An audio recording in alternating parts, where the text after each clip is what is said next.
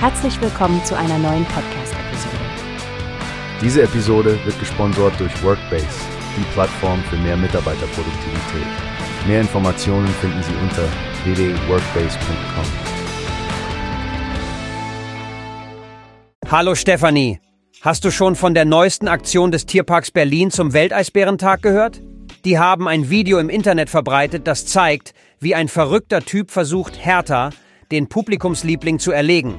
Ja, Frank, das habe ich gesehen. Es hat ziemlich für Aufsehen gesorgt, weil es so echt aussah. Aber dann kam heraus, dass das ganze Video eine Inszenierung war, eine wirklich umstrittene Methode, um Aufmerksamkeit für den Artenschutz zu generieren, nicht wahr?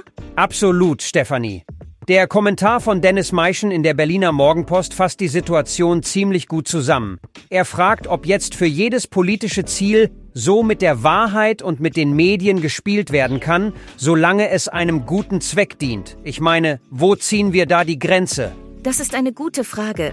Es scheint, als hätte der Tierpark ein ernstes Thema wie den Schutz von Eisbären nehmen und es in etwas umgewandelt, das die Gefühle der Menschen manipuliert und sogar die Polizei unnötig beschäftigt hat.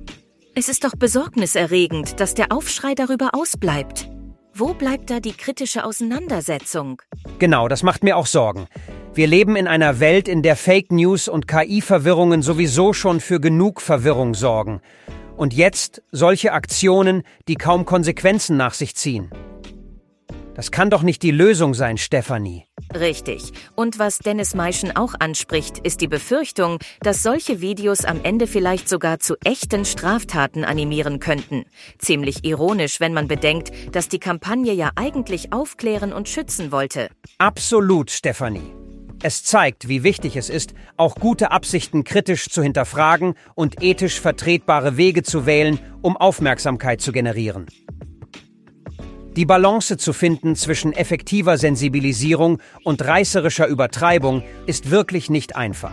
Hoffen wir, dass der Tierpark Berlin aus der Kritik lernt und in Zukunft Kampagnen entwickelt, die ohne Täuschung auskommen und dennoch ihre wichtige Botschaft vermitteln. Für den Schutz der Eisbären und für eine ehrliche Kommunikation.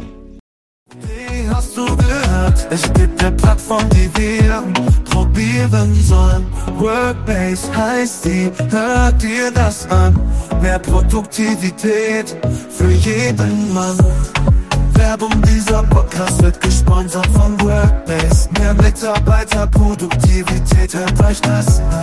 Auf www.workbase.com findest du alles, was du brauchst.